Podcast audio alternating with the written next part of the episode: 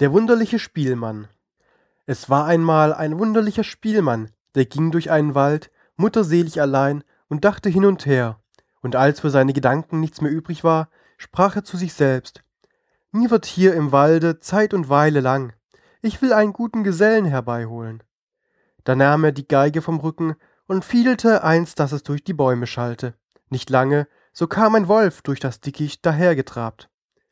Ach, ein Wolf kommt, nach dem trage ich kein Verlangen, sagte der Spielmann.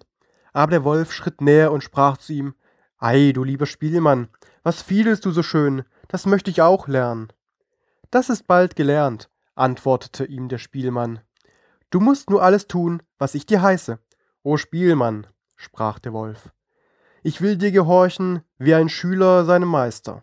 Der Spielmann hieß ihm mitgehen, und als sie ein Stück des Weges zusammengegangen waren, kamen sie an einen alten Eichenbaum, der innen hohl und in der Mitte aufgerissen war. Sieh her, sprach der Spielmann, willst du fiedeln lernen, so lege die Vorderpfoten in diesen Spalt.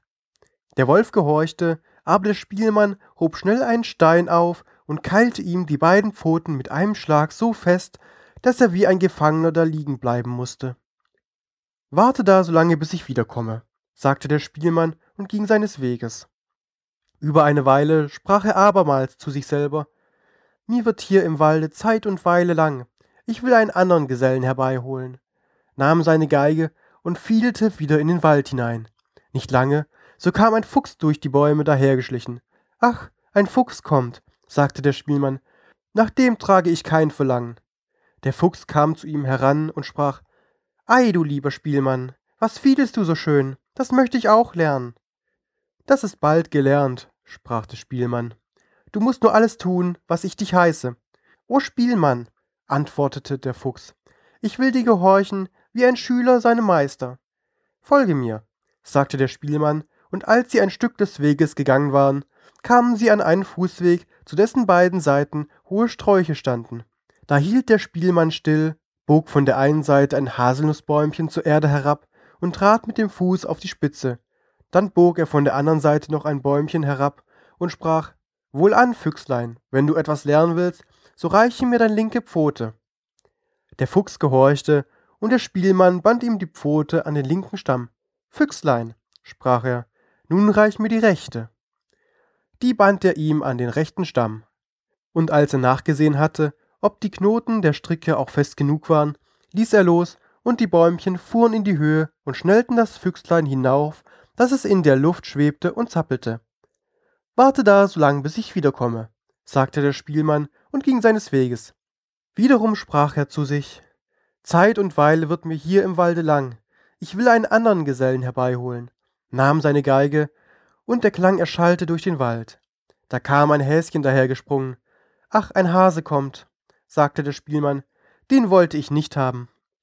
Ei, du lieber Spielmann, sagte das Häschen, was fiedelst du so schön? Das möchte ich auch lernen. Das ist bald gelernt, sprach der Spielmann. Du musst nur alles tun, was ich dich heiße. O Spielmann, antwortete das Häslein, ich will dir gehorchen wie ein Schüler seinem Meister. Sie gingen ein Stück Wegs zusammen, bis sie zu einer lichten Stelle im Wald kamen, wo ein Espenbaum stand. Der Spielmann band dem Häschen einen langen Bindfaden um den Hals, wovon er das andere Ende an den Baum knüpfte. Munter, Häschen, Jetzt springen wir zwanzigmal um den Baum herum, rief der Spielmann, und das Häschen gehorchte. Und wie es zwanzigmal herumgelaufen war, so hatte sich der Bindfaden zwanzigmal um den Stamm gewickelt, und das Häschen war gefangen, und es mochte ziehen und zerren, wie es wollte, es schnitt sich nur den Faden in den weichen Hals. Warte da, so lang bis ich wiederkomme, sprach der Spielmann und ging weiter. Der Wolf indessen hatte gerückt, gezogen, an dem Stein gebissen und so lange gearbeitet, bis er die Pfoten frei gemacht und wieder aus dem Spalte gezogen hatte. Voll Zorn und Wut eilte er hinter dem Spielmann her und wollte ihn zerreißen. Als ihn der Fuchs laufen sah, fing er an zu jammern und schrie aus Leibeskräften. Bruder Wolf, komm mir zur Hilfe, der Spielmann hat mich betrogen. Der Wolf zog die Bäumchen herab, biss die Schnüre entzwei und machte den Fuchs frei, der mit ihm ging und an dem Spielmann Rache nehmen wollte. Sie fanden das gebundene Häschen, das sie ebenfalls erlösten, und dann suchten alle zusammen ihren Feind auf. Der Spielmann hatte auf seinem Weg abermals seine Fiedel erklingen lassen, und diesmal war er glücklicher gewesen. Die Töne drangen zu den Ohren eines armen Holzhauers, der alsbald, er mochte wollen oder nicht, von der Arbeit abließ und mit dem Beil unter dem Arme herankam, die Musik zu hören. Endlich kommt doch der rechte Geselle, sagte der Spielmann, denn einen Menschen suchte ich und keine wilden Tiere. Und fing an und spielte so schön und lieblich, dass der arme Mann wie bezaubert dastand und ihm das Herz vor Freude aufging. Und wie er so stand, kam der Wolf, der Fuchs und das Häslein heran, und er merkte wohl, dass sie etwas Böses im Schilde führten. Da hob er seine blinkende Axt und stellte sich vor den Spielmann, als wollte er sagen, wer an ihn will, der hüte sich, der hat es mit mir zu tun. Da ward den Tieren Angst und liefen in den Wald zurück.